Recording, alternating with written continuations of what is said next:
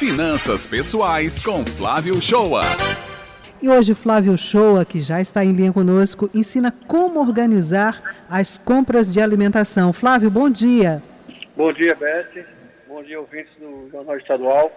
Pois é, os gastos com alimentação, segundo uma pesquisa divulgada pela Unicamp em novembro de 2020, para um terço das famílias brasileiras, eles representavam 46% do seu orçamento.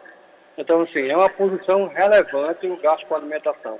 Claro que tem uma discrepância grande entre a classe média alta, altíssima, né, a classe rica e a classe mais pobre, né?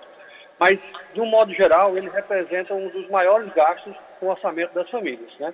E diferente de outros gastos, ele é onde a gente pode fazer uma gestão para realmente economizar e cumprir aquele orçamento que a gente destacou para ele, né? Diferente de uma conta de energia, você pode trocar até suas lâmpadas por LED, quem tem ar-condicionado pode comprar inverte, mas aí a gente é sujeito àquelas bandeiras é, amarela, vermelha, de uma hora para outra vem a bandeira vermelha da ANAEL e a conta de energia vai aumentar e aí a sua economia vai ser em vão, né?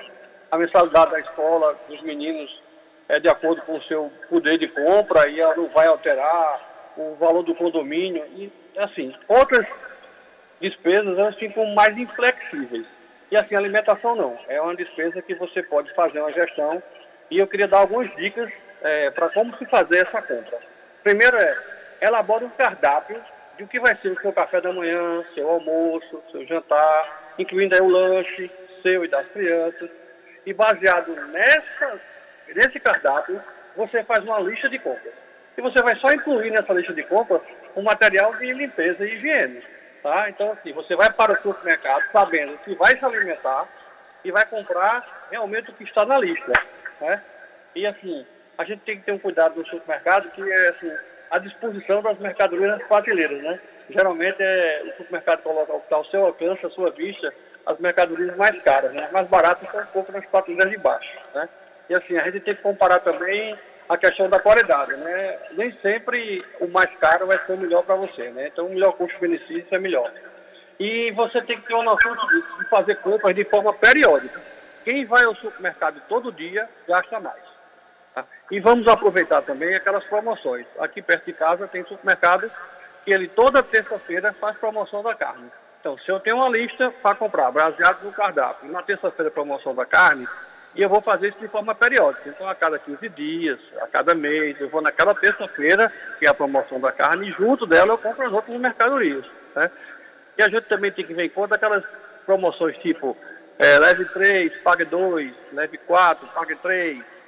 É, também a gente tem as oportunidades de João Pessoa, que ficam todos ao redor da prefeitura, os atacarejos, né? Os atacarejos eles têm uns, um, uns preços mais em conta do que os supermercados, né? E uma quantidade de opções muito maior. Você vai no supermercado perto da sua casa, geralmente detergente, você vai ver lá duas marcas, três no máximo.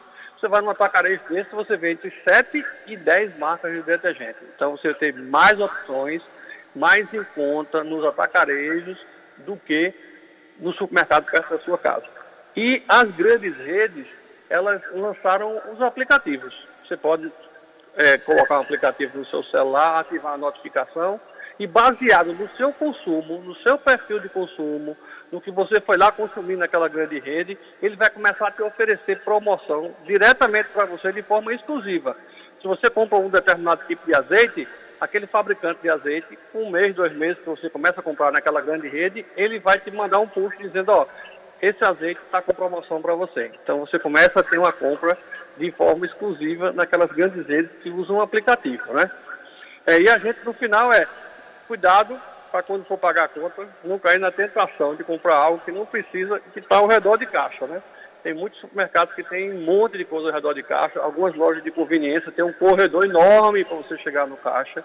E é naquela tentação que você vai colocando alguma coisa no carrinho que tu não precisa e tu vai aumentar aquele teu gasto. Para finalizar, eu queria dizer, o resumo da questão é sempre montar o cardápio e com a lista de compras, fazendo ela de forma periódica, aproveitando os dias promocionais, escolhendo os produtos com melhor custo-benefício e explorando os atacarejos, né? Sabendo que o gasto de alimentação, ele representa um valor relevante no seu orçamento. E que se você organizar, você vai cumprir o que foi separado no seu orçamento. Né? Lembrando que a, alimentação saudável vai trazer mais qualidade de vida para a sua família. Então o recado é esse hoje, organize sua compra de alimentação, que ela é um fator relevante no seu orçamento. Beth, Raio. Olha, Flávio, muito importante todas essas dicas. A gente estava aqui debatendo enquanto você trazia cada uma delas e a gente dividindo também aqui as nossas experiências. Olha, valiosíssimas as dicas de hoje. Tenho certeza que ali todas as donas e donos de casa que frequentam supermercados ficaram satisfeitos com a sua participação de hoje. Valeu, obrigado, boa semana para vocês.